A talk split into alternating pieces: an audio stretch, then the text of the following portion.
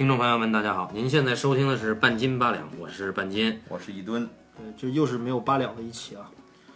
然后老高和一吨都来了。那么我们其实是有一个很沉痛的消息要复述一遍。这个消息请老高来说吧。黑色的翅膀带来黑色的消息。哎呦，这个消息是我昨天发给你的是吧？听到了这个消息之后，我们俩相顾无言，唯有泪千行。然后说，其实就是这个国内翻译这个《冰与火之歌》系列小说的这个曲畅大佬，在自己博客里面转发了他翻译过来的马丁的，好像是欧美《冰与火之歌》官网上的一条最新的消息，就是说我们备受期待的第六卷《冰与火之歌》小说英凛冬的文版。寒风，对，凛冬的寒风，时至今年的一月二日，仍然没有完成，跳票了。跳票了。都有第六卷了，不是你读过前五卷是吧？好像是吧？呃，去他这个巩安读过前五卷，好像是读过，但是他都就饭吃了。跟没读也没什么对，太大然后呢，这个主要的原因是什么呢？由于大家知道今年的四月份，对吧？《冰与火之歌》的 HBO 出品的电视剧将会在四月份上线。啊，那是第六季，是第六季，然后按照原定的计划，按照原定的计划的话，出版社是决定在第六季电视剧上呃开播之前就推出第六卷《凛冬寒风》的小说。英文版。啊，对，但是这个出版的时间要求截稿日期必须在二零一五年的十月三十一号，我们距离这一天已经过去了两个多月，看来这本书真的是没有写完。也就是说我们看电视剧就不用再看小说了。呃，也就是说，现在这个小说到底什么时候能出来，仍然不确定。啊，本来是说，呃，好像脱稿到一月份，对吧？啊、是说是这样的，出版社给马丁最开始定的日期是十月三十一号，是感恩节之前。马丁是这样，他他自己反正他自己说，他最快的话应该能够在九月份就能够完成，但是由于夏季那几个月，他不知道在干嘛，写作速度异常的缓慢，所以导致在十月三十一号无法完成。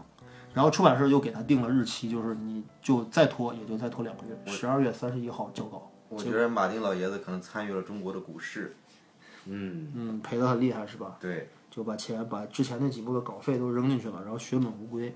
对然后他参加各种的颁奖，参加各种签售，参加各种活动，还拍电视剧，对吧？还客串，还就是不写，而且不写的理由是你们越逼我，我就越写不出来，啊，就已经流氓到这种地步，已经就让人人神共愤啊！在第五卷出版之前，很多的书迷就已经很痛恨马丁了，因为第五卷拖了很长时间嘛。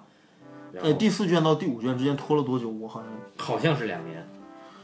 然后，我的天，然后呢，在第五卷刚刚上亚马逊的时候，英文版，嗯，很多书迷直接给了差评一星，不满就连看都不看，对对对我就是要给一星。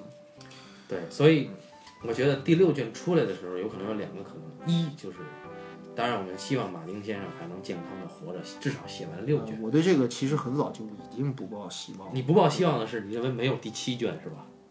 不是是这样的，我是觉得吧，第六卷是一定可能能出版的，嗯嗯，最迟在明年一七年也一定能出版。但是最后的大结局，也就是原定的第七卷，我觉得我们在有生之年应该是见不到了啊。对，我是一个悲观主义者啊，这个大家也不用受这个我的观点的影响。但是我觉得这本书现在陷入到了一个很大的问题当中，一会儿我们得详细就这事儿讨论一下。因为从体型上，马丁先生这个体型确实是看得出来，不是高血压就是糖尿病，嗯，对吧？实在是胖。对。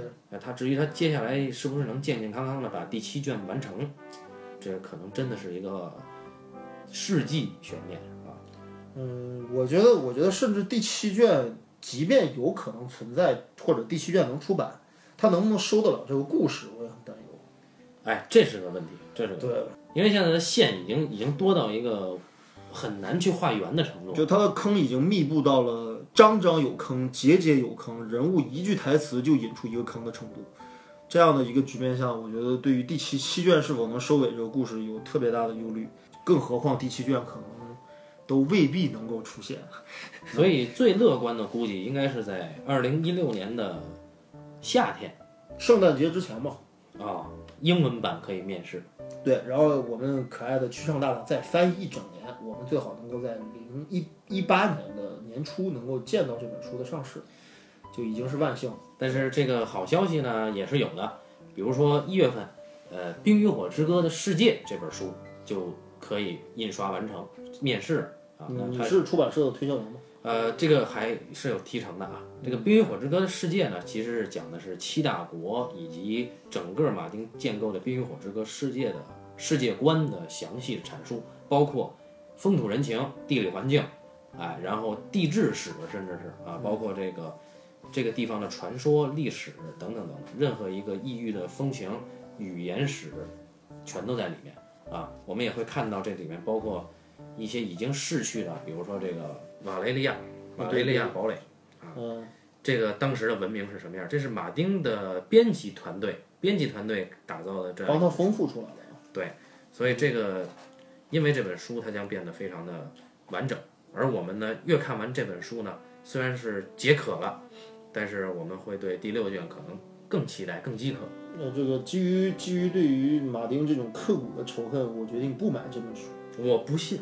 我一定不会买，我到时候再再说。对，其实有的听众朋友们就会有疑问，那我们直接看剧就行了。那么在在此啊，本播本播客呢是有个立场的，就是严格抵制 HBO 的 low 版美剧，就是这个剧实在拍的太差了，然后把结局也好，或者是情节线也好，已经已经改得面目全非。那么即便他声称最后的大结局是跟马丁商量好的啊，我也不信，或者说我也不喜欢。不是我我现在吧，就是电视剧这个东西，我是从第三季开始就没有再追，对，个别集扫了一下，但是没有继续往下看。不过我现在最大的一个忧虑也在这儿，就是说这个由于官方已经多次反复声明，他们这个《冰与火之歌》的电视剧的制作团队，尤其是编剧组，也是他们的制片人，跟马丁已经沟通过最终结局的可能性。马丁已经剧透了最终结局的走向，嗯，然后包括人物的命运，嗯，因为这些东西你必须得给编剧，你不给编剧，他们怎么写啊？关键是，如果说这些东西是真的的话，就意味着电视剧现在进行的某种改编，搞不好会和还没有出版的书有情节上的一致性，而现在电视剧的这个情节走向，我是不能接受的。首先，我认为拉姆斯雪诺和珊莎史塔克之间的联姻就是 bullshit。嗯，对这个东西，如果说在未来即将出版的第六卷当中，如果人物的命运真的走成了这样的话，那我觉得大家可以不用再看这个系列了。首先，我认为不可能。为什么呢？你提到所谓编剧团队跟这个马丁达成了一个默契，对吧？哎，不是这个，他他们一直在说，因为因为他们得维护这个电视剧的正统这个这个血统的合法性。对对对首先，我认为结局没有悬念，就是我们书迷一定会猜到结局大概大差不差，就那样。啊，你凭什么这么说？我认为的结局就是雪诺琼恩雪诺嗯，又回到了这个黑城堡，继续去做他的总司令，镇守长城。然后他的姑姑这个丹尼利斯塔格里安跟他俩人好了以后，对抗完异鬼，他姑姑又骑龙回到了这个铁王座啊，来整顿七大王国。啊，基本上不就这样吗？还能有什么呢？呃，不知道广安先生同意半斤的拂晓说春意春晓的梦想。啊，春晓的梦想。对，对，因为啊，这个我我我我很多事情我已经忘了啊。刚才你说有很多坑，哎，我我我没记着有一个坑。然后呢，然后呢，因为你都给他填上了，对，你太牛了。就是我们一开始看那个小说的时候，看第一卷的时候，我就觉着，不是说看小说了，哪怕是看美剧的时候，看第一结尾的时候，那方面有了异鬼，这方面有了龙，你觉得最后一定是龙把异鬼给打败，对吧？就就好像是你这是一个很明确的一个一个东西了。但是呢，你看的看到越后来越往后呢，你会发现马丁一定不是按照你的预期来写，那么最后他真的会给你一个那么符合你大众预期的那么一个结尾吗？我我其实是有疑问的。那这个没得写，要不难难道就是异鬼占领了全境？那倒也不至于，我觉得吧，异鬼一定会被打败，呃，但但也有也有可能他们会这个画江，就是他大大家有可能会达到一种平衡啊，就是生态平衡，也未必未必是打败，可能重新划归了一种平衡。嗯，但是呢，我觉得如果说龙打败异鬼，这个这个东西，太顺了。对，这有点像魔戒的感觉了。呃，因为我们知道，在传统的一个神话或者魔幻小说里面嘛，在最开始的时候，你建立世界观的时候，肯定会树立正面的最终的 BOSS，或者是反面的最终 BOSS。嗯，那么就比如像《指环王》，《指环王》就是一个特别没劲的故事。就这个故事是典型的我们所说的那种看到开头就能猜到结局的故事，对对吧？由于魔王索伦铸造了一枚蕴含他邪恶力量的戒指，这枚戒指又因为某种意外散落人间或者散落在中土世界，那么就会有一些热心的像雷锋一样的小矮人儿将这个戒指重新焚毁。这个故事简直是太简单了，对啊，马丁用他每一卷每一个人物的命运的走向，比比处处出人意料。如果大结局如此顺畅，我真觉得这本书还不如不看。这个坑就太大了。对哦，我，我悲观，我悲观主义一些啊。我觉得就是说，西方魔幻史史诗当中，其实有一些阶段性质恶势力或者是黑暗力量占上风的一些可能性。就是说，异鬼现在强大到什么程度？究竟人类能否抵挡住异鬼？其实最重要的东西不在于异鬼的强大或者龙的能力，在于其实人性的脆弱。嗯，我觉得这七大王国，就是目前从第五卷的情况走向来看的话，他们已经打成这个样子，我操，已经杀成这个样子。到最后，我觉得这样一股力量是面对着异鬼的进攻是会不攻自破。所以丹尼骑士红来正合适吗？哎不，我明白这个这个老高的意思，就是说人类就现在这种情况下，攘外必先安内，对吧？人类现在一团腐败，一团糟，我们是不是应把应该应该这个这个人类自己的问题解决不了的话，你无法对抗异鬼的。而且现在其实看魔龙狂舞的时候，我们原来一直以为你骑上龙之后，龙长大了之后，丹尼利斯就会很强大，然后发现到第五卷的时候，发现完全不是我们期待的那样，就是你驾驭龙是一个很复杂的一个事儿。但是龙长大了，对于丹尼利斯来说，这依然是一个巨大的麻烦，他搞不定这些人。其实，对，其实《冰与火之歌》它一定是要把这个人这些问题给给捋顺了。嗯，就是关于最终结局，我确实没法期待啊。从各种方向来讲的话，最顺利或者是最直接的理解，肯定是半斤说的这种可能：正义终将战胜邪恶，对吧？是，一个骑龙的一个姑姑和一个小小一个不知道是人是鬼的一个外甥，对吧？哎，不是外甥，侄子，对吧？俩人一起把这个异鬼再次扑灭在长城之外。这故事没有任何进展，异鬼的袭来也没有构成任何威胁。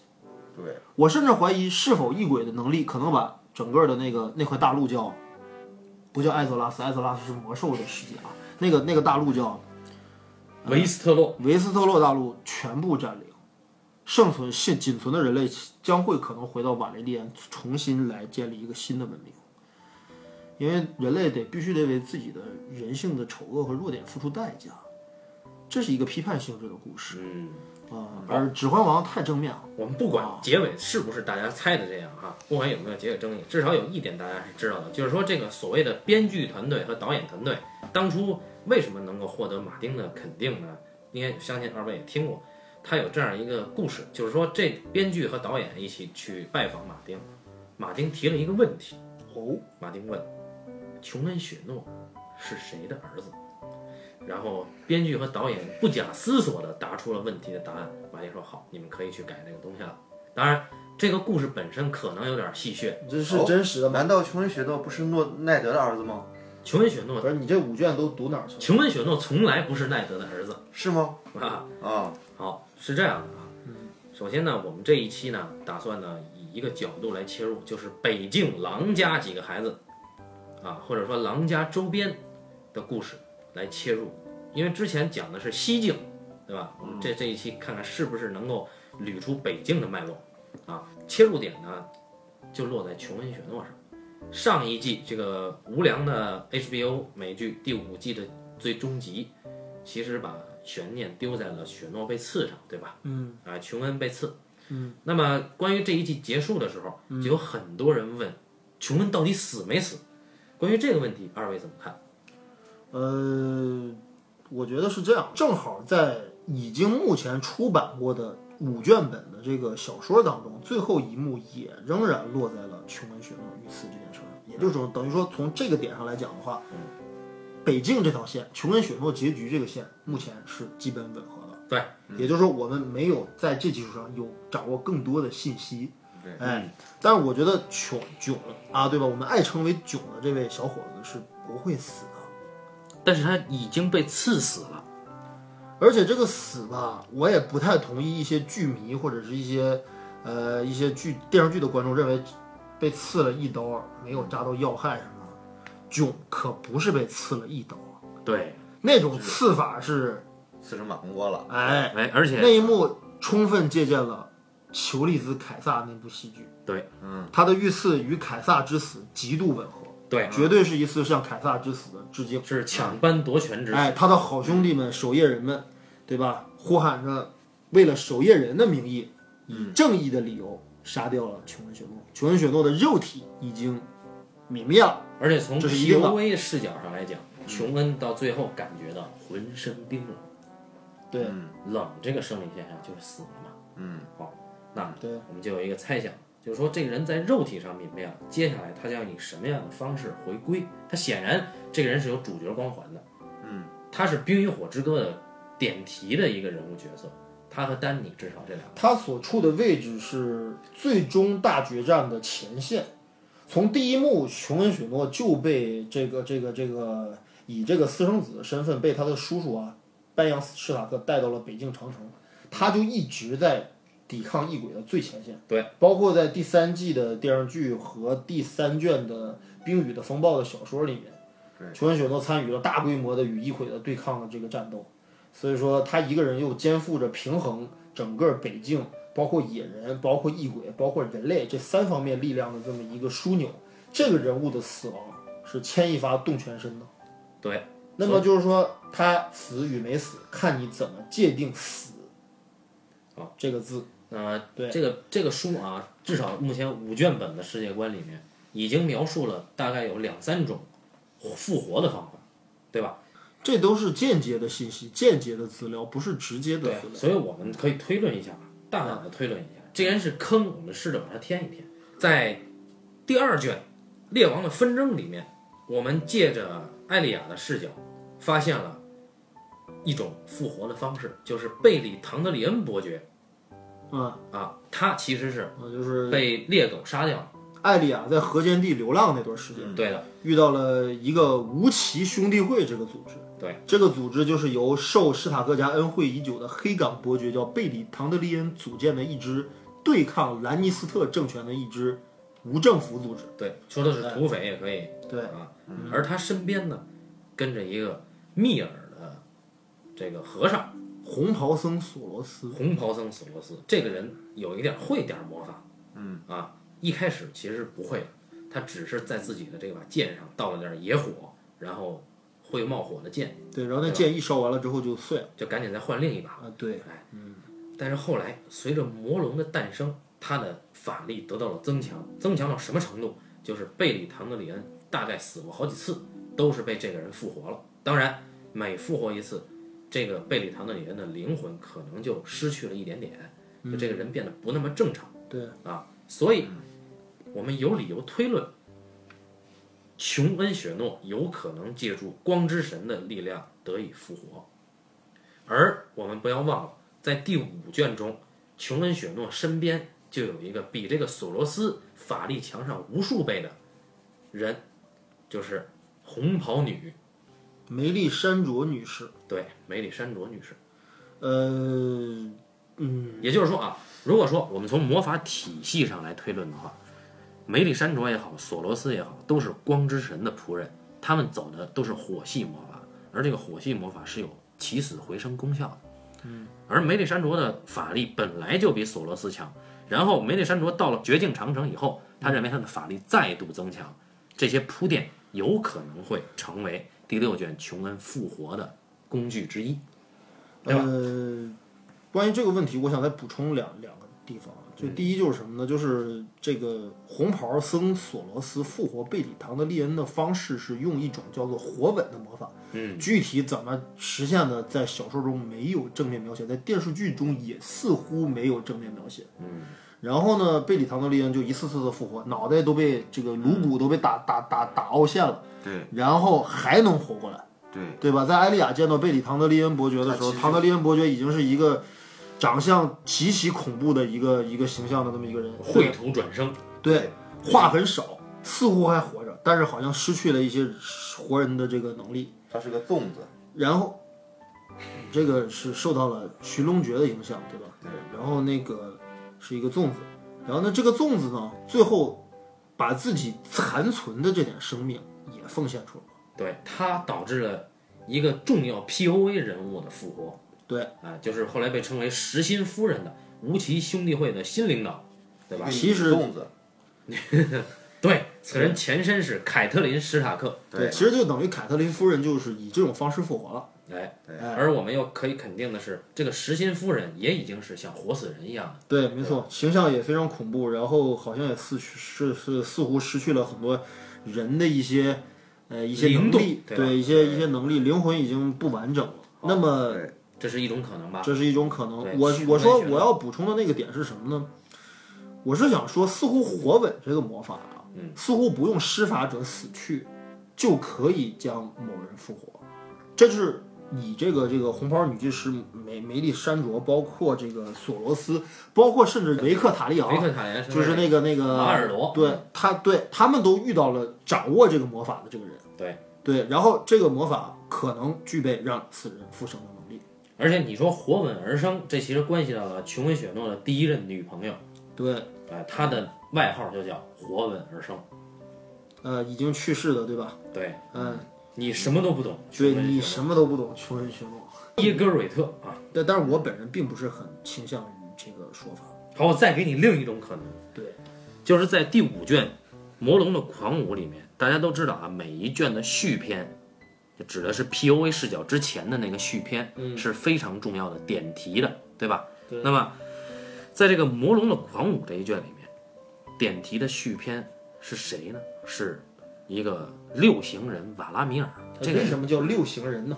这个人呢是野人大军里面的这个高级干部，他呢被人称为六行人，证明这个人呢是会把自己的灵魂随便能够转嫁到任意一种生物上。这人平常出门喜欢带动物，那么据我们所知有鹰，啊，有这个狼，啊，还有其他是，就像我出门带六件衣服，想换哪件换哪件。对，对而他的鹰已经被琼恩·雪诺干死了。对，琼恩·雪诺在第三卷当中《冰雨的风暴》当中射掉的那只鹰，就是瓦拉米尔的一种附体，对，或者是一种形态。而这个瓦拉米尔在第六卷开，在第五卷开始的时候呢，他就死了。他在攻城的时候死了，对吧？在攻陷这个黑城堡那那一战，对绝境长城那一战役里面，他已经去世了，对，阵亡了。那么他在死之前，把自己的灵魂间接的移到了一个毛妇的身上，啊，毛父就是女性女野人，对哎女野人，女野人女战士，对，然后以他的这个视角来，马丁透过他给我们讲了狼灵的故事和狼灵的能力。什么是狼灵？就是在北方有一种人是可以和狼通灵的，他可以把自己的灵魂转嫁到狼的身上。而瓦拉米尔呢，在这个第五卷的结尾篇的时候，尾声那一章又出现，他把自己灵魂转嫁到了另一只头狼的身上，而那个头狼还跟这个布兰的狼灵夏天有一次较量，最后夏天咬呃咬服了这个这个头狼，没有杀掉他吗？没有杀掉，瓦拉米尔就带着一帮狼跟随夏天在这个北境的这个鬼影森林里面啊定居了。定居了。那么瓦拉米尔在结尾的时候，瓦拉米尔非常想占有夏天，也就是说，瓦拉米尔想把自己的意志转移到夏天上。那么这个又一次点题，就是说狼灵在北方非常的普遍，且狼灵可以转嫁任何的灵魂到不同的狼身上，嗯，啊，也也能从狼把灵魂转回到人身上。所以我们前面又知道，在第三卷、第四卷、第五卷都有交代，就是琼恩·雪诺已经和白灵通灵了。嗯，他们很早就通灵了。对。对，所以就是我不知道在第五卷结束的时候，琼恩·雪诺是不是一直在呼唤白灵，好像有这一幕。嗯，对，啊。他他在临终之前呼唤了白灵的名字，而白灵这个就是这只白狼啊，啊。史塔克家六六六兄弟姐妹当中唯一一只白色狼的这个拥有者，嗯，囧，他的狼的名字叫 Ghost，嗯，就是白灵其实就是幽灵的意思。然后呢，这个简直就不能再贴切了，因为囧是这个这个这个这个有狼族之血，对吧？嗯，我觉得与其让我相信他会被这个就是不知道从哪儿搞来的火系魔法给附身，我我宁愿相信他在临临终之前说出白灵这个事情是有寓意的，是有一手准备的。他必须得在咽气儿的那一瞬间施展他的这个狼灵技巧，把自己的灵魂暂居在白灵体内。白灵将会承载两个灵魂，或者就承载了一个人类灵魂，一个狼的灵魂，可能会在伺机的时候再找到一个宿主，或者再再就此以狼的形态活下来，都不是没有可能的事。我觉得，啊，所以目前为止，琼恩雪诺复生的两种魔法体系都成立，两个可能在逻辑上、理论上都成立。对，对，而这个魔法体系呢，其实是离不开祭司的，对吧？光之祭司啊，梅里山卓是光之神这个魔法体系。其实狼灵未必没有祭司，就是如果我们开脑洞的话，琼恩雪诺的另一个兄弟布兰登史塔克啊，被称为布兰的这个小孩儿，他现在其实已经掌握了大法师的能力，对吧？嗯，哎，而他就在北方。那么我们也可以在第五卷里看到，布兰其实通过他的绿先知视野，嗯，已经和很多已经死去的人沟通了，甚至他沟通到了席恩、格雷乔伊身上，对吧？嗯，哎，所以我们有可能开脑洞的就是布兰有没有可能帮哥哥一把，对吧？呃，这个首先得确定一点，就是这个事儿要说就太遥远了。嗯，就是其实大家看那个电视剧第三季还是第五季，还是就是反正反正肯定最近几季，布兰已经到了狱这个外外域，外不是外域，到了北北境之外那个绝境长城之外，嗯，对吧？绝境长城更北边的鬼影森林一带。那么，在一个像树洞，或者是像一个森林之王的灵这个这个这个这个一个基地里面，碰到了一个跟树融合在一起的一个神灵，跟心术融合在一起，对，跟心术融合在一起的一个半人半树的那么一个东西，绿先知，绿先知。那么这个绿先知的身份是谁呢？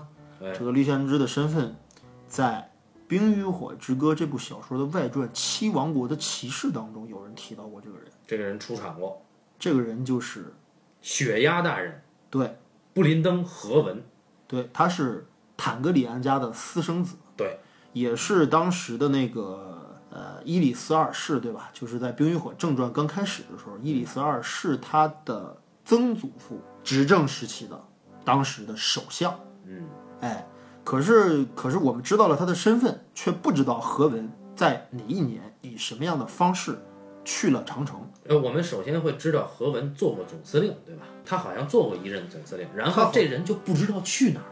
就跟这个这个史塔克家的这个奈德的亲弟弟，对吧？史塔克家的三儿子，这个人很有意思，就是他执政的时候，他做首相的时候啊，他其实有一个禁卫兵团的啊。这个禁卫兵团呢，每一个人都有一张弓，这个弓箭的材质是什么呢？就是榆梁木。嗯，啊，就是由新树那个材料做出来的东西，啊而这个就是榆梁木。据说雪鸦大人有一千只眼睛，这句话在啊外传当中被反复提到过。对，就是说你所有的只要有心术的地方，雪鸦大人其实都知道你们说了什么。嗯，雪鸦大人在当时被描述成一个类似于有魔法的魏忠贤一样的角色。啊，呃，雪鸦大人其实本质上是正直的，就雪鸦大人并没有干什么，就是他执法比较严苛，但是并不是一个祸乱朝政的一个魏忠贤式的大奸臣。对，为什么我们说雪鸦大人就是这个布兰后来的师傅绿先知呢？是因为布兰说他自己叫布林登，嗯，然后这个老头说布林登那是我很久以前的一个名字，我也叫布林登。对，所以他只有可能是雪牙大人，这是非常而且我记得其中好像还有一段描写，就是雪牙大人有一个特点，嗯，就是他的面部有一块红色的胎记，对，特别大的一块胎记，所以叫雪鸦。所以叫雪鸦大人。还他还有一只眼睛是瞎的。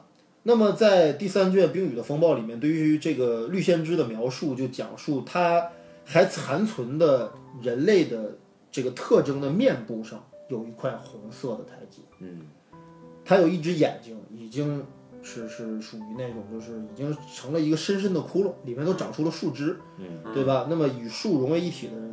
呃，这个事情不仅是我们啊，这个是望文生义，而是已经得到了冰与火官方的认可，就是这确实是雪鸦大人。嗯那么我印象中就是说，那布兰接他的班儿，是不是雪鸦大人的寿命也就将近了呢？对啊，肯定是雪鸦大人要死了才找一个替班的。呃，雪茄大人为什么要去那儿？这是一个很大的问题。这个涉及到《冰火之歌》整个世界观的两大神体系，就是维斯特洛大陆实际上是由两个神族来主宰的。一方面就是我们都知道，异鬼操纵异鬼的是什么呢？是远古寒神，他在永冬之地里面有一颗类似于魔界的那个魔眼一样，他在永冬之地有一个索伦寒冰大人又出现了。寒冰之心。这个寒冰之心就是远古寒神，他来操纵异鬼。这个在哪儿可以看到呢？就是丹尼利斯在第二卷还是第三卷的时候，他去到了那个奎尔斯，啊，奎尔斯，他在奎尔斯的南屋之塔里面嗯，做了好几个梦，对对对，他其中看到了远古有一颗很邪恶的寒冰之心在跳动。嗯，哎，那个其实就是远古寒神。那么相对于远古寒神呢，在维斯特洛大陆还有一个神系是很正面的，和自然融为一体的，叫森林之子。对，哎这个就是绿先知为代表的。那么森林之子到目前为止出以哪些形态出现过呢？就是雪鸭大人的绿先知，然后他的他是通过森林之子是通过余良木来观察世界的，啊，然后还有静泽灰水望的那些那些黎德家，黎德家是森林之子的血脉，对还有一些森林女巫啊，你比如说这个高尚之心的鬼魂，那是女巫，那个女巫是可能是有森林之子血统的，哎，然后瑟西年幼的时候见过西境有一个蛤蟆女巫，那个也是森林之子血统，还有的就是第五卷里边提到的北境，呃，艰难屯有一个老太太。那个也是森林之子血统，所以在这个《冰与火之歌》五卷本目前所出现过的这个神系里面，森林之子一直存在。哎，他的法力遍布整个威斯特洛，实际上可以视为森林之子和寒神的战争，啊，就是整个《冰与火之歌》两大神体系的战争。当然，后来介入了外来的神，就是一个是塔格里安家的龙，这是一个火属性的。这个神性家族，另外一个就是后来出现的光之神拉。洛，对，这个光之神好像是跟寒神势不两立的，但是目前为止，光之神它出现的形态有点诡异。呃，这也是我刚才不太同意你说的关于囧雪诺的这个第一种复活形态的这么一个否定，因为我觉得吧，就是我觉得你是你作为一个小说作家也好，作为一个编剧也好，你去构思一个大故事的时候，你会知道，其实你引出的一条线索或者引出的一条重要的一条情节上的转折，是需要有一个比较完整的一套逻辑系统去支持它的。嗯，呃，就比如说，我不能半路杀出是说说一个人说操，你就是史上最强的人，因为我来支持你，我是外星人，对吧？我赋予你力量，这这在创作上是不合逻辑的。尽管我们很多国产的小说和国产电影都是这样的，呃，对对对，但它不是对的。但是这种方式不是对的。马丁到目前为止还没有表现出他要这么干，也就是最终的决战是龙家和异鬼之间的决战，这个我可以接受。但你说是光明之神拉赫洛，也就红袍女居士梅丽珊卓什么索罗斯这帮人代表的那玩意儿，远在密尔，对吧？大家知道看过《冰与火之歌》的地图的人知道密尔在哪儿，在威斯特洛隔了一个大洋的最东岸，啊，不是密尔，是密尔吧？那个地方叫什么来着？索罗斯是密尔，但是梅里珊卓自称自己是亚夏，对，亚夏。但其实梅里珊卓是在这个在那个贸易城邦，应该是布拉福斯还是那个瓦兰提斯做过奴隶。这就这就这就涉及到一个更大的问题，就是如果说你再把这一大块的事儿写下来之后，七卷本是肯定不够的。就以马丁的叙事效率来说的话，好，感谢大家收听这一期的半斤八两。那么我我开个玩笑，那么 这玩笑把我们都唬住了啊。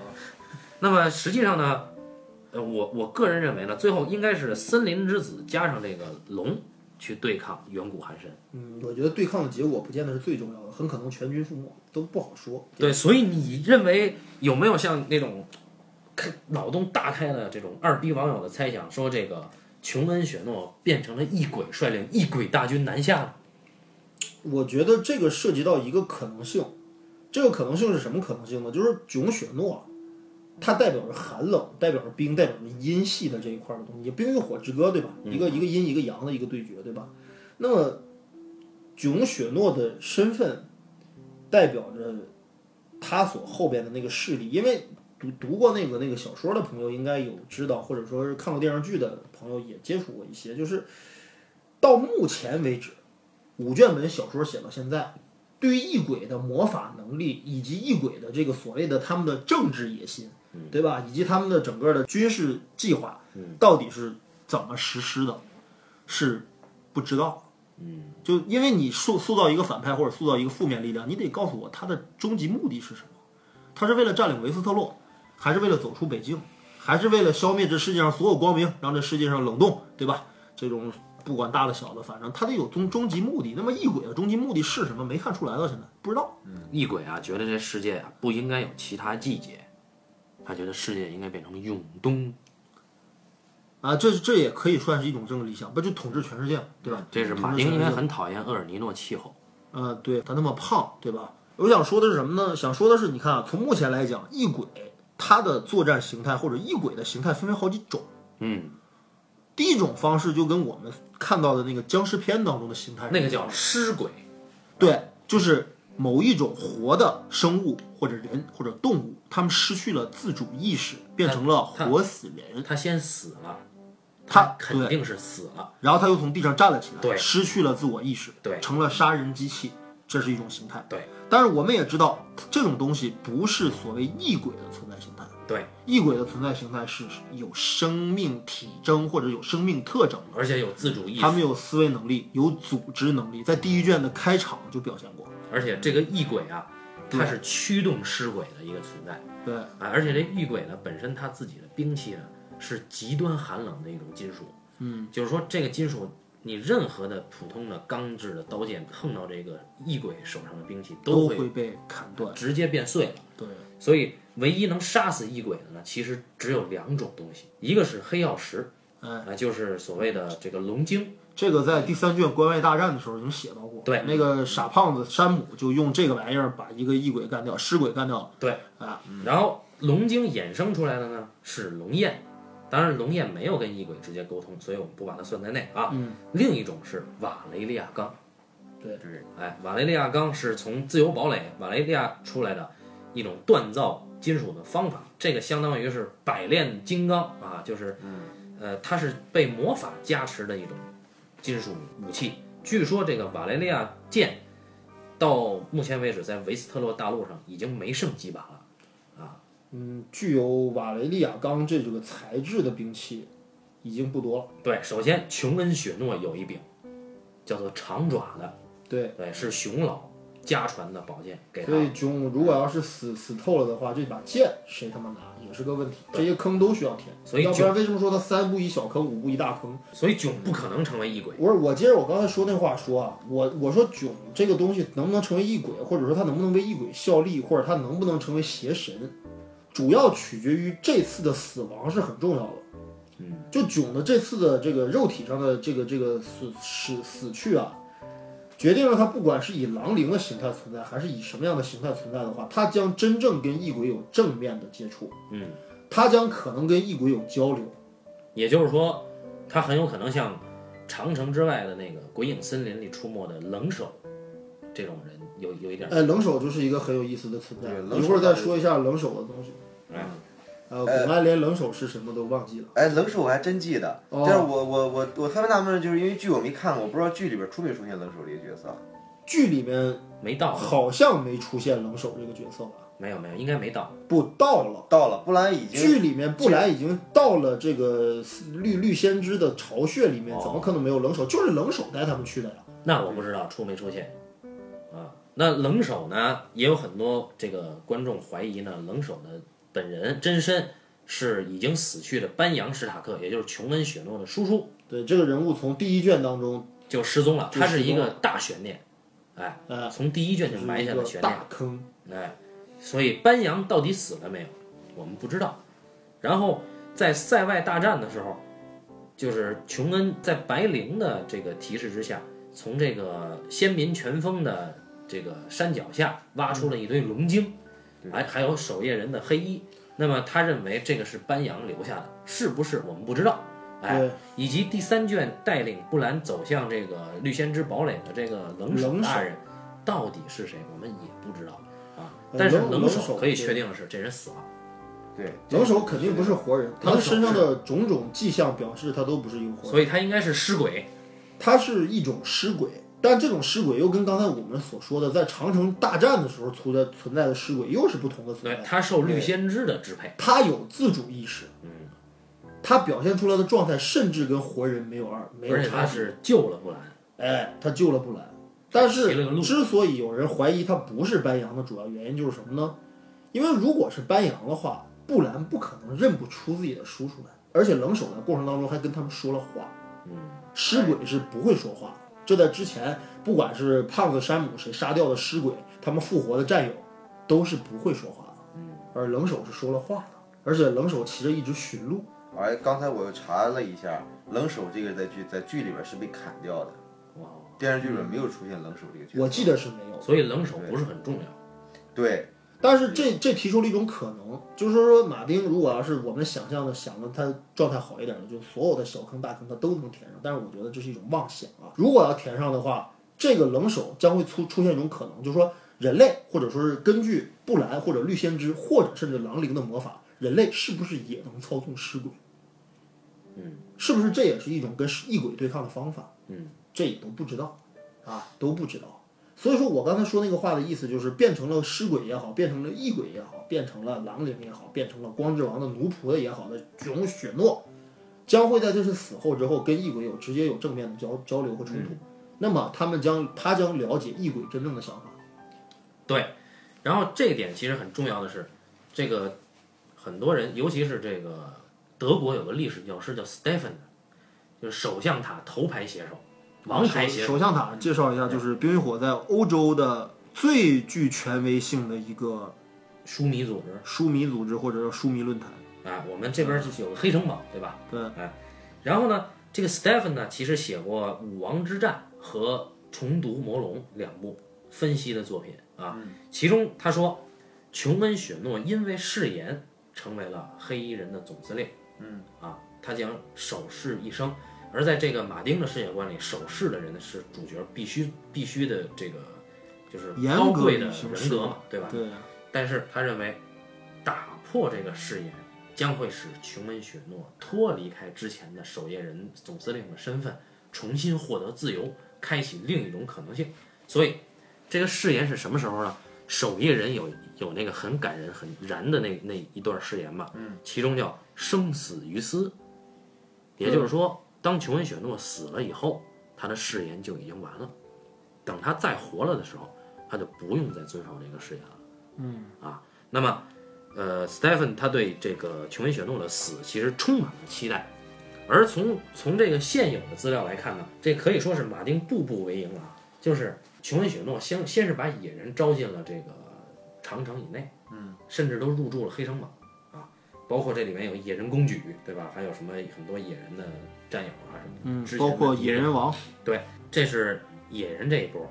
然后琼恩·雪诺是直接跟尸鬼打过仗的，对，同时有可能像你说的，琼恩·雪诺有可能接下来马上就会接触到自己的尸鬼体质的这种变化。他将跟尸鬼交流，因为异鬼世界上还没有人跟异鬼交流过。对对对对对，我觉得班扬可能已经提前跟异鬼接接洽上，或者已经进入到异鬼组织去了，这是班扬存在的一种可能性，或者说存在的一种相对合理的一种可能性。对，哎，然后那么就意味着什么呢？就意味着琼恩已经有很多因缘际会，使他了解了守夜人的立场、野人的立场，甚至是尸鬼的立场。接下来，琼恩这个人将成为北境唯一的能够对抗异鬼，或者说能够呃保证就最后打败异鬼的关键核心人物。所以这个人不可能死，对吧？对这是我们要分析的狼家的第一匹狼——琼恩·雪诺。当然，琼恩·雪诺到底是不是狼家的？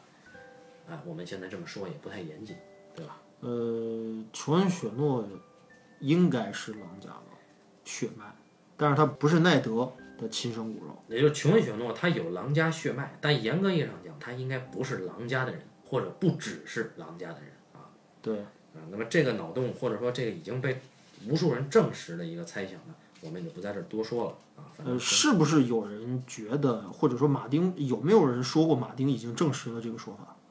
就是关于囧雪诺的血缘问题。那个，就是马丁本人有没有论证过？是马丁，马丁说了，是是这么。是的，是吧？他说那那就那就这个是导演谣言就猜对问题了。那这个谣言就就不存在，这不是谣言了，已经是定定死的事儿了。就是也不怕剧透了，囧是雷加坦格里是奈德斯塔克的妹妹莱安娜史塔史塔克与雷加坦格利安，对雷加坦格利安就是丹尼利斯的兄长，也是当时的在王子，对被那个第一季就挂掉的劳勃国王一锤子砸死在三叉戟河，对吧？红红石滩的那么一个王子，啊，这一切的恩怨都是从那儿一锤子开始了，啊，原来还真有坑啊！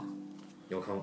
这个源于一次不这个一这个这个坑实在太大，这个坑这个一一直是困扰我的一个特别大的这个源于另一个大坑——赫伦堡比武大会，错误的春天的对。对对，这个这个这个故事太有意思了。就赫伦堡比武大会之所以不好理解的原因，就在于赫伦堡比武大会是一个不连贯的事件。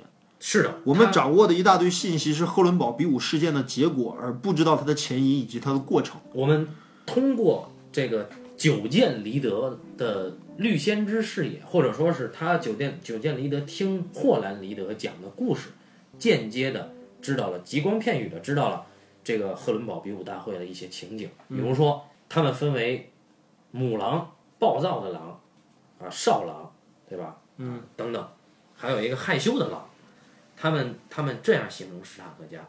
那么在这场比武大会里，母狼和这个龙太子发生了爱情，龙太子没有把这个爱与美的皇后之冠带给了这个自己的法定妻子，而是把这个他的法定妻子是马泰尔家的对公伊利亚马泰伊利亚，然后他把这个爱与美之冠直接给了莱安娜塔这个斯塔克，对，而后又紧接着就发生了一次导致劳勃这个拜拉席恩家族叛乱的事件，也就是雷加坦格利安，据说是掳走了莱安娜史塔克，对，那实际上不是掳走，是真爱。是私奔，对然后就有了就有了伊里斯不知道为什么抽风控制了奈德他们兄弟的老爸，对也就是叫叫叫什么史塔克，瑞卡德史塔克，对，瑞卡德公爵把瑞卡德公爵逮了，还关在了这个红红堡里面。布兰登史塔克，对，然后布兰登·史塔克去救老爹，对，结果就上演了一出《封神演义》一般的故事，爷俩都被 炮老弄死，对。吧？烧成了烤猪，对。吧？然后惨死的凄惨无比，然后这就导致了，直接导致了北境叛变，北境叛乱，因为下一步就要搞那谁了，就要搞奈德了，就在第一部里面被兰尼斯特这个，对。对吧？那个时候，奈德和劳勃两个人还在这个是呃，这个这这这个这个这个这个鹰巢城，对用《芈月传》的话就是当质子，对，对留在鹰巢城，对，来留留在鹰巢城，但是他们已经跟鹰巢城公爵，对吧？就是那个这个那个那个小就第一卷就挂掉了。小小残废那个对小劳勃小残废劳勃的这个这个新生父亲，对琼恩埃林公爵对，，琼恩艾他们已经成了铁磁。所以这道诏令下来了之后，琼恩艾林说：“那我肯定不能交人，你这老爹和老哥都被弄死了，我再把你俩交出去就完蛋了。”对。然后劳勃本来就对莱安娜垂涎三尺，再加上雷佳把他的心爱的女人掳走，然后再加上奈德的兄父全部被杀，所以这场叛乱势在必行。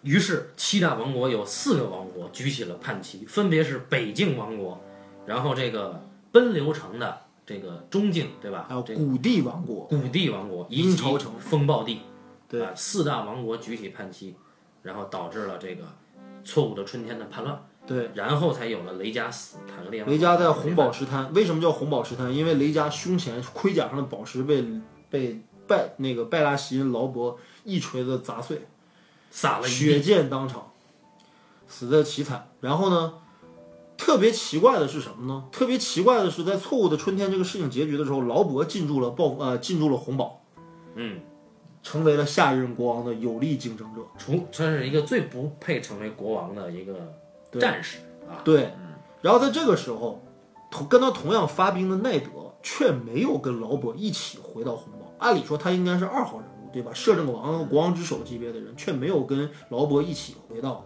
这个红堡，他一拐弯，而是继续往南走了。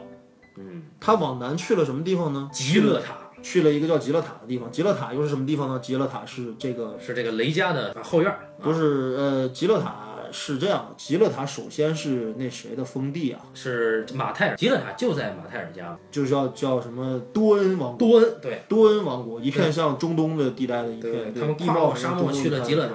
对，会发现一件很奇怪的事儿，对，就是当雷加坦格里安跟劳勃在这个，呃，在这个这个这个这个红宝石滩大战的时候，嗯，这作为首饰的白衣御林铁卫里面最有名的拂晓之剑，以及亚瑟戴恩以及他们的队长白牛，还有就是杰拉海塔尔对三三个还是四个的四大骑士三个，啊，三个然后铁卫，奈德身边有七个兄弟，包括了这个刚才那个谁，半斤提到的这个九剑离德的父亲霍兰离德公爵。哎，是公爵不是，他是反正是是指敬实行嘛泽的对，敬泽的这个这个对敬泽的土著，对对土著王。嗯，这么七个也是功功力不低的七个人，对抗三名白袍骑士。这三名白袍骑士里面包含了功力最强的亚瑟戴恩和队长杰拉海塔尔，都不是庸手。这几个人居然没有在红宝石滩保护雷加雷加，对呃出现在极乐塔，他们在保护谁？然后这三个人对抗奈德七个人，把这七个人杀到就剩下奈德和霍兰尼德两位，然后这三个人就死了。结果这三人就挂了。这个就很奇怪，因为因为照这三个人的功夫来说，全灭奈德一伙都是不成问题。奈德的功夫有多多菜？奈德七伙人里边有这个这个凯索的爸爸嘛，就是是他们北境的侍卫长嘛。对，凯索、那里边功夫最高的也就是他妈的奈德。奈德和霍兰。然后大家后来也知道，奈德连他妈詹姆都打不过。对而大家很清楚的是，詹姆在御林铁卫那个时候是个小崽儿，对对吧？然后御林铁卫三强，除了这个无畏的巴利斯坦之外，三强全极乐塔就是守着。那手而且亚瑟戴恩后边背的那把巨剑，就是由所谓陨石坠落黎明出来的黎明，这把剑也不知所踪。对对对然后结果就在几乎三白袍卫士全胜的情况下，他们却全挂了。然后奈德就有了一段终生的回忆。这个在第一卷这个《权力的游戏》里面始终出现，就是奈德死前也好，还是奈德想到自己的妹妹的那一幕也好，都在他在极乐塔看到了，他的妹妹莱安娜在一张雪床上难产奄奄一息。对莱安娜就是好像是因为生产失血过多，然后莱安娜说：“奈德，你要答应我，对吧？答应什么呢？我们不知道。什么也不知道。哎，对，然后到后来我们就这段就再也没有被提及。后来我们知道是奈德背着这把拂晓神剑，就是黎明，嗯，去到了亚瑟戴恩的星坠城星坠城，就是还剑就是戴恩家的封地。对还剑，结果还剑是还了没还成，不知道。反正这个事件直接导致亚瑟戴恩的妹妹叫亚夏拉戴恩，直接从而亡。星坠城跳楼而亡，剑和人都不知道哪儿去了。对。然后呢，在那之后，我们就发现奈德带回了一个私生子，对。这个小孩就是后来的琼恩雪诺。对，而这个私生子，奈德对外宣称这是他自己的私生子，然后有很多传言说奈德是跟亚夏拉戴恩有一腿生的这个孩子，对。也有传言说奈德是跟渔父有一腿生的这个孩子，嗯，但是总之奈德说这就是我的儿子，谁也不能说什么，对。哎，导致了奈德一个视荣誉高过自己生命的人背了一辈子的污点，他之所以能背这个污点，就是因为他给了一个别人给了他一个他拒绝不了的一个承诺或者条件。对，然后他雷加王子因此而死，三白袍卫士因此而死，然后亚夏拉戴恩因此而死，所有相关事件的所有证人全挂了，但是有一个人还活着，还活着，而且不知道他去了哪儿，就是霍兰离德。这个人肯定还在静泽的灰水望，但是灰水望被称为移动的城堡，也就是说你永远找不到霍兰利的。呃，这个绿绿蛙这个蛙人一族啊，在这个小剥皮这个这个控制北境的时候已经出手了。出手了，已经出手了，但是是不是这个霍兰大人指使的，或者是不是霍兰大人呃指派的？而这里边马丁又埋了一个坑，就是在红色婚礼之前，就是罗伯史塔克去参加那个这个弗弗雷加的那个婚礼的时候，在那之前，罗伯史塔克其实写了一封信，就是说他如果遇到不测，他的北境之王的位置将传给琼恩雪诺，而这封信，这个罗伯史塔克把他交给了熊老的妹妹，就是梅基莫尔蒙。以及梅基莫尔蒙和其他几个人，他们兵分两路。梅基莫尔蒙带着其他几个人穿越灰水望回北境，是想这样走。但是在红色婚礼之后，我们只知道罗伯这条线的人全挂了，但是不知道梅基莫尔蒙去了哪儿。从第三卷到第五卷始终没有提，这帮这波人带着一封北境之王的继承信，消失在了灰水望附近，这是一个莫大的坑。而且我觉得，其实霍兰离德，我对于这个人物的期待就在于，他不管活着还是死了，他身上会肩负起琼恩雪诺的秘密。对对对，这封信是跟琼恩雪诺有关的，而当事人霍兰离德也是跟琼恩雪诺身世有关的。嗯，这个事情将彻底再把琼恩雪诺推到一个新的境况当中去。也就是说，琼恩雪诺是具有合法继承权的王子，对吧？对他是有龙血脉的人，对，同时他甚至比谁的继承权优还要优先，比甚至比那个丹尼的继承权还要高，他的优先权高于丹尼，因为他是男性，而且是长子长孙。对，他是长子长孙。对，是他是他是雷家的亲骨肉。但是有一点就是他已经发誓成为守夜人了嘛，那么接下来他不太可能继承这个王位。哎，把这个誓言破掉，但是解决掉的可能性有很多啊。当他死了一次以后，嗯，他其实就不用再做守夜人了，也就是说他重新有了，当他身世还原以后，他就重新有了继承权。就是论故事的这个合理性来说的话吧，囧肯定不可能以狼的形态活着。对，呃，这个在叙事上肯定是不方便的，他应该还是他还是会变成人，但是他是一个什么样的姿态？有一些这个比较二的人猜他会附体在这个施坦尼斯的身上，这个简直不合逻辑。对这个从颜值上也无法接受。不是这个逻辑，其实最开始的根儿还是出现在梅丽珊卓那儿。对因为梅丽珊卓所谓的这个这个这个祭司的话，他从这个这个这个这个阴影之地，对吧？阴影之地这个亚夏来来了之后，就在找这个所谓拉赫洛的转世和继承人。对他一直以为是施坦尼斯结，果他上来就来了龙石岛，因为他根据预言来啊，他这他是一个傻子，对吧？他没有任何线索，他就说我们的这个大王，盐与或者我们的这个烟之地会在言语烟之地重生，对吧？然后怎么怎么，哎，发现一个言语烟之地就是龙石岛，然后去了之后发现，哎，这地方有一哥们儿是这儿的领主，OK，一看是史坦尼斯，没错，就你了，对吧？帮史坦尼斯干了很多对的不对的一些事儿，然后呢？结果最后在第四卷还是第五卷当中，他居然把史坦尼斯一伙直接带到了北京。哎，他不是他带的，是这个洋葱骑士和史坦尼斯合计去的北京。但是没有梅丽珊卓的诱导吗？没有没有没有没有，因为因为你确定吗确定确定，因为他那这就不对了。你看没有，因为是这样，他们武王之战死了五个嘛，然后其中有俩是让梅丽珊卓咒死的，对吧？对。啊，包括斯坦尼斯的弟弟对。兰里，包括格雷交易家的这个，格雷交易巴隆的格雷交易巴隆格雷交易肯定也是被咒死的。对。对对对，包括这个呃罗伯，其实也是间接被他咒死的。我个人觉得咒死不咒死这个事儿有待乔弗里商榷。嗯，我只是觉得他具有预言能力，对。不具备这个操纵这个这个事件事件变化的能力。然后死了以后呢，就是发生了君临之战，对吧？黑水河战役，黑水河然后战史坦尼斯团灭，回到了飘回了龙石岛。大败，但是回到龙石岛以后，他已经没有战力了，对吧？这个马上下一步小小小小小王八蛋乔弗里就要干他了。对，这个时候史坦尼斯接到了一封信，这个信是从北方发来的，是熊老发的信，对吧？他说我发给全境的国王，不管你们尊哪个王，你们收到这封信有义务来北境协助守夜人对抗这个野人，因为野人要马上要跨城而入。然后他拿了这封信，跟戴佛斯一合计，咱们去北京收买人心，然后从北京往南杀，这是他们的阴谋。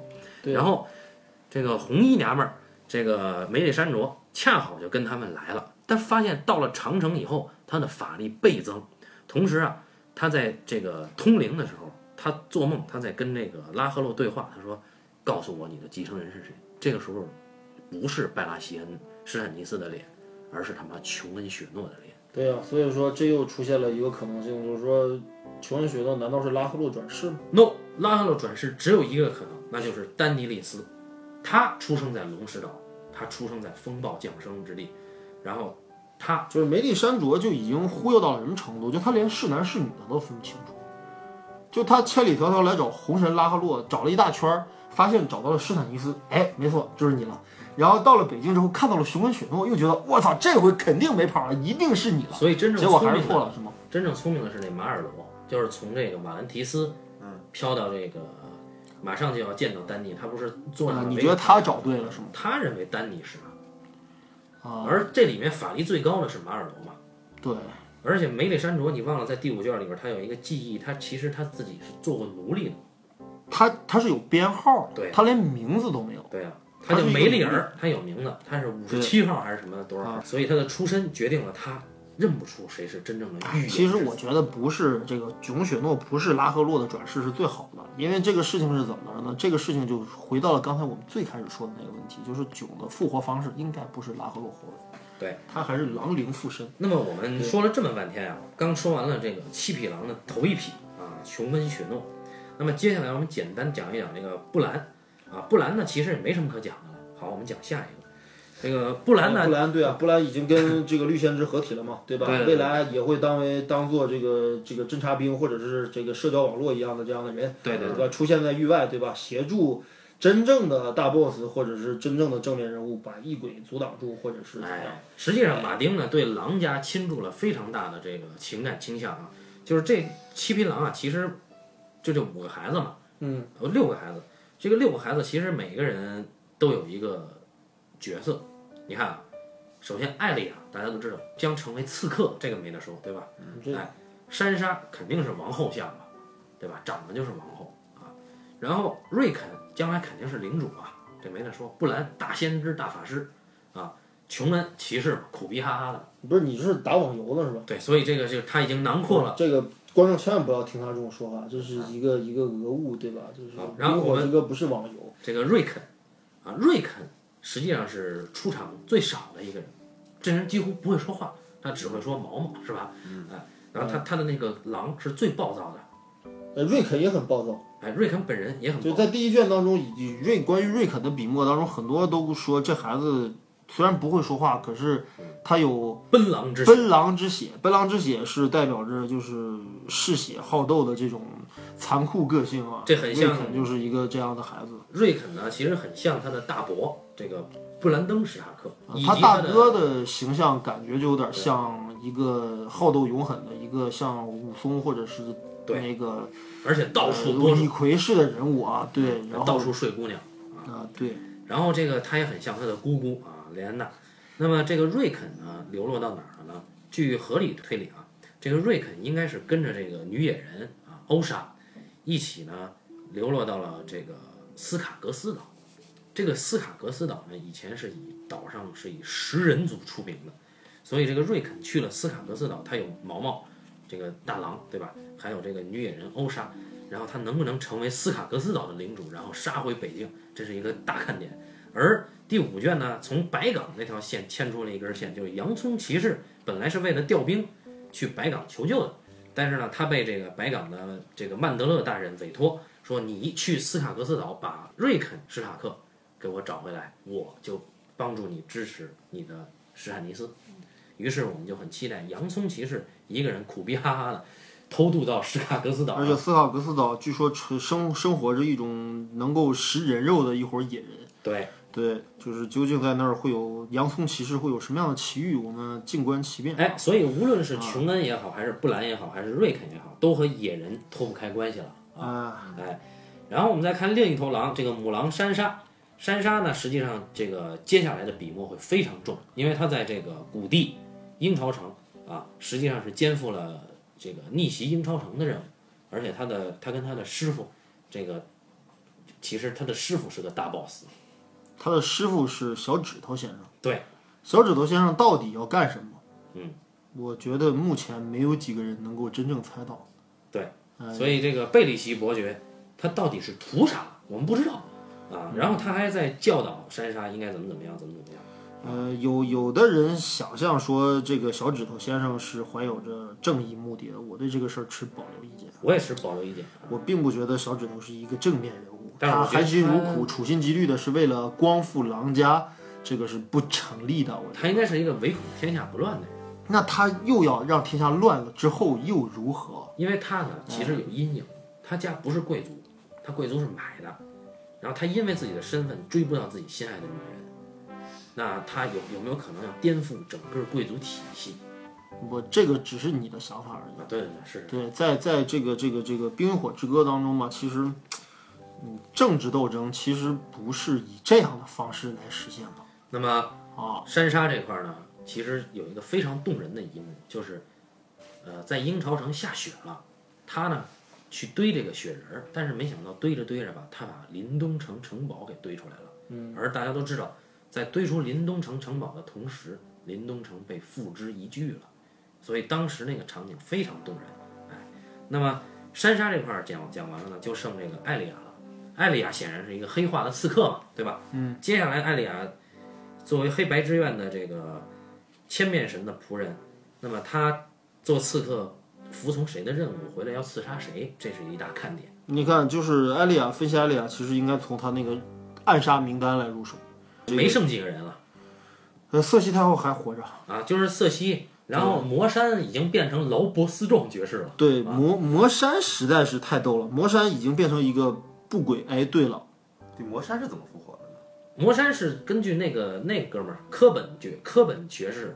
科本学士不是会很多黑魔法和黑知识吗？嗯，他就是用魔山的肉。这个坑又又更大了，就是关于这个谁，关于就是这个这个复活。刚才我们说了两种形态，其实还有第三种形态，就是关于劳勃死状无头无头魔山这种复活方式，充满着黑魔法和异鬼操纵尸鬼的这样的能力。也就是说，目前来说，在维斯特洛已经出现了类似异鬼复活尸鬼的这种黑魔法的这种东西，而且它是被学士所掌握。对，这个学士搞不好跟异鬼有脱不开的关系。有一种阴谋论啊，黑城堡里面的论坛里面有一种阴阴谋论，说这个学成实际上是被寒神控制的。啊，为什么这个？我曾经听过这种说法，我觉得是无稽之谈。为什么说这个学成的学士不承认有龙的存在，然后不承认有魔法的存在？而且这个学生的学士就是做了很多事情，实际上是在瓦解各个领主，因为每个领主身边都有一个学士，所以这他们觉得他们是被韩神委派过去的。我觉得这个阴谋论非常有趣。呃，这个阴谋论直接导致了一个问题，就导致原来哦，我们一直看到的不没有正面描写的异鬼组织，原来早就已经把自己的势力打入了维斯特洛。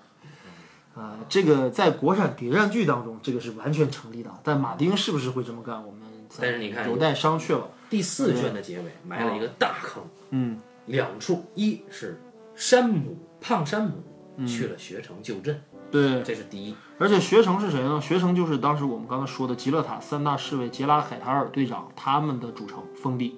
嗯，哎，他们是海塔尔家的封地，就是在学城。雷顿海塔尔。那么海塔尔家呢？他的学城呢？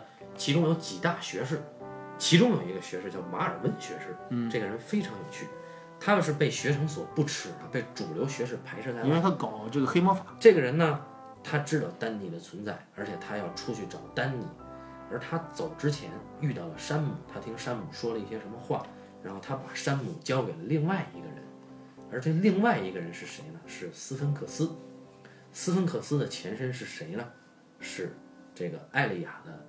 老师贾坤，贾坤贺家，贾坤贺家，对，千面人，你也不知道为什么贾坤会去学成，对，也不知道。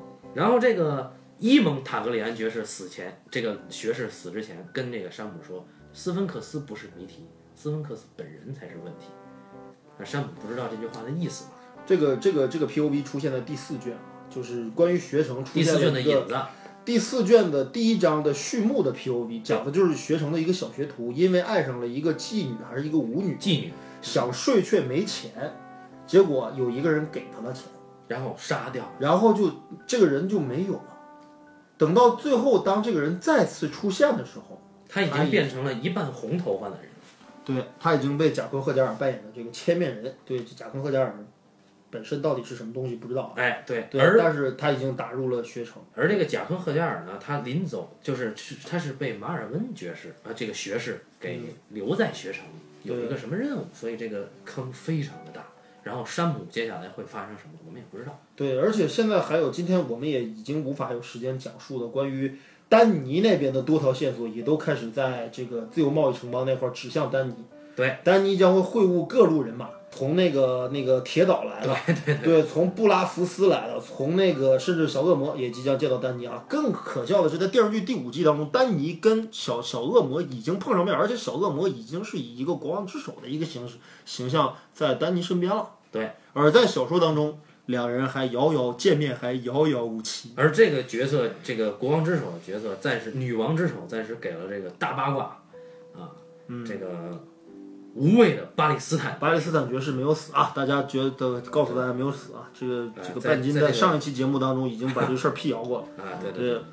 然后我们有一个很有意思的点哈，在在今天收到这个黑城堡的订阅号的时候，我们发现英文版的这个《凛冬的寒风》第六卷的封面已经出现了。虽然说书没出，但是封面已经曝光了。封面早就出来了，出版社已封面上经封了。对，封面上是一是一只号角，我们不知道这只或者号角，是一只号角形状的金属物体。哎，不知道这个号角到底是什么号角啊？现在有两种号角已经出现，第一是出现在这个压眼幽轮手上的，嗯，这个唤醒魔龙的号角，啊，这是一一只，另外一只是不知所踪的，据说在塞外被野人挖出来的，叫东之号角。可以一吹即将城墙吹塌。就是一吹绝境长城就会塌的东之号角。那么根据第六卷的卷名《凛冬的寒风》，我们是不是可以猜想一下，这个封面上的号角会不会导致绝境长城的坍塌以及异鬼的大军涌入？那么这个应该叫异鬼吹喇叭。鬼吹灯。这个我觉得吧，是不管怎么样，《冰与火之歌》的坑太多了那。么还有还有还有啊，还有一点就是狼家还剩一头母狼，就是半母狼啊，它其实是是鱼啊，但是她后来嫁到了老家。啊，就是凯特琳女士，她变成了实心实夫人。那么她接下来会画一个圆圈儿，她会跟詹姆·布雷尼有一场戏啊，有布雷尼这场戏收在第四卷当中，布雷尼已经被实心夫人俘获。第五卷，第四卷，第五卷有布雷尼的试点是第四卷，布雷尼的试点是对，然后布雷尼的最后一次露面，在在电视剧当中，我们已经看到布雷尼手起刀落将史坦尼斯斩于马下，对对吧？这种这种可能性存在吗？我们也不知道。但是反正布雷尼到现在为此为止最后一次出现就是在河间地对被石心夫人俘获，石心夫人怨恨的质问他：“你为什么没有遵从我的决定，遵从与我的承诺，保护我的女儿，保护他们安然回到北京？你然后答应我的事为什么没有做？”石心夫人说：“你有两个选择，要么你干掉詹姆，要么你就死。我们已经明显的知道，不管是小说还是电视剧，对吧？美人儿或者是大妮儿已经对詹姆爵士有了非常深厚的情愫，”对，对，他是不可能选择这一条了。那么他也不能死。不过石心夫人已经将他的绞索已经绑好，而他的头部已经进入了绞索。到了第五卷，嗯，从詹姆的 POV 我们可以知道，布雷尼没有死，甚至布雷尼出现了，他把詹姆带走了。然后我们接下来就会看詹姆跟着布雷尼傻逼呵呵的去了河间地，见了石心夫人。那么接下来呃是这样的，就是说詹姆詹姆发现了这个这个布雷尼，布雷尼肯定在绳索即将收紧那一刻没有死去，对他选择了詹姆，但是他选择了詹姆。不过他是否会为了石心夫人的承诺把詹姆骗回去？因为詹姆石心夫人是不会放过詹姆的。但是对于布莱尼的立场来说呢，他是个两难抉择。他既不想杀詹，他肯定不会想杀詹姆，但是他也无法面对被迫害成那样惨惨无人道的实心夫人。对，布雷尼的转变和他的这个这个未来的选择也将成为一团。而且布雷尼发过誓哦，布雷尼是实心夫人前身凯特琳史拉克的侍卫啊。他说：“我的剑是您的，夫人。”作为一个骑士，视荣誉为一切的一个女骑士。对，所以接下来我们对第六卷有足够的期待，所以也足够的最后给大家一个忠告，就是毕竟只是一本小说，对吧？大家不要太认真，对吧？为此损伤损伤自己的心情和脑细胞，对吧？也不太值得。大家多听听我们的节目，让我们来为大家去对哎补上这一课，对吧？就足够了。对。那么感谢大家收听这一期的半斤八两，我们下一期再见。好，谢谢大家。